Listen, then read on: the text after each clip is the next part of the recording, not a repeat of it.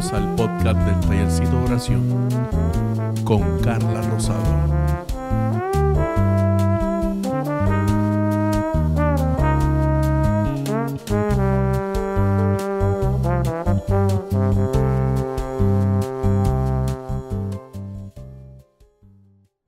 Hola, Dios te bendiga.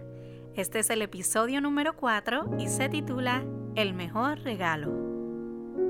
¿Alguna vez te has preguntado cuál ha sido el mejor regalo que has recibido?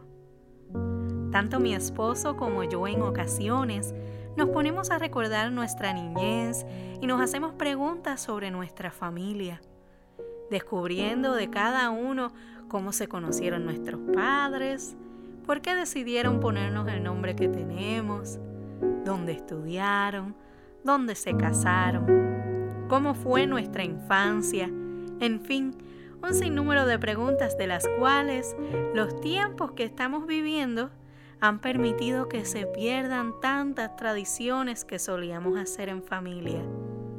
No sé tú, pero aunque damos gracias a Dios por estas plataformas que nos permiten conectarnos hoy, a veces es más el tiempo en el que pasamos conectados a ellos que olvidamos la sencillez que es podernos sentar a dialogar junto a los que amas y descubrir la hermosa familia que te rodea. Hay un dicho que dice, tú no eliges a la familia, la familia te elige a ti.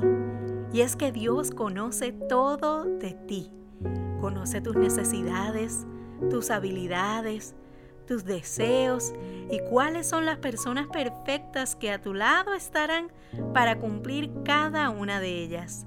En fin, a Dios no se le escapa nada, conoce todo de ti.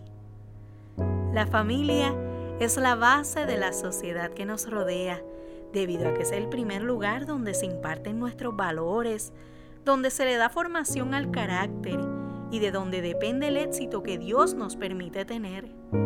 La palabra nos dice en Génesis primero que Dios creó una base, la cual nos las describe la Biblia desde la creación del primer hombre y la primera mujer. Dios los creó a su imagen y semejanza, los hizo varón y mujer, los bendijo y los mandó a multiplicarse. Asimismo Dios mandó a que el hombre y la mujer se unieran para formar una familia basada en vida y amor, para que juntos fueran el cimiento de la sociedad y el principio de todo. Para nadie es noticia que en medio de estos tiempos el enemigo ha querido separarnos, enfriar relaciones, en fin, un sinnúmero de cosas que vienen a nuestros pensamientos. Pero hoy quiero decirte, y que no te quepa duda, que si Dios ha permitido este tiempo, es para que puedas conectar más con los tuyos, bajes revoluciones y permitas ese tiempo de calidad que muchas veces el ajetreo de la vida no te permite tener en familia. Hoy, como hijos de Dios, tenemos como tarea el restituir nuestra familia. Debemos volver al origen creado por Dios debemos transmitir a nuestra familia y a la sociedad los valores que forman nuestra base. Tenemos como tarea el escudriñar día a día las escrituras, hacer de la oración una necesidad, fortalecer nuestras relaciones personales, forjar valores y principios a los nuestros, al mejor regalo que hoy puedes llamar mi familia. Dios te bendiga.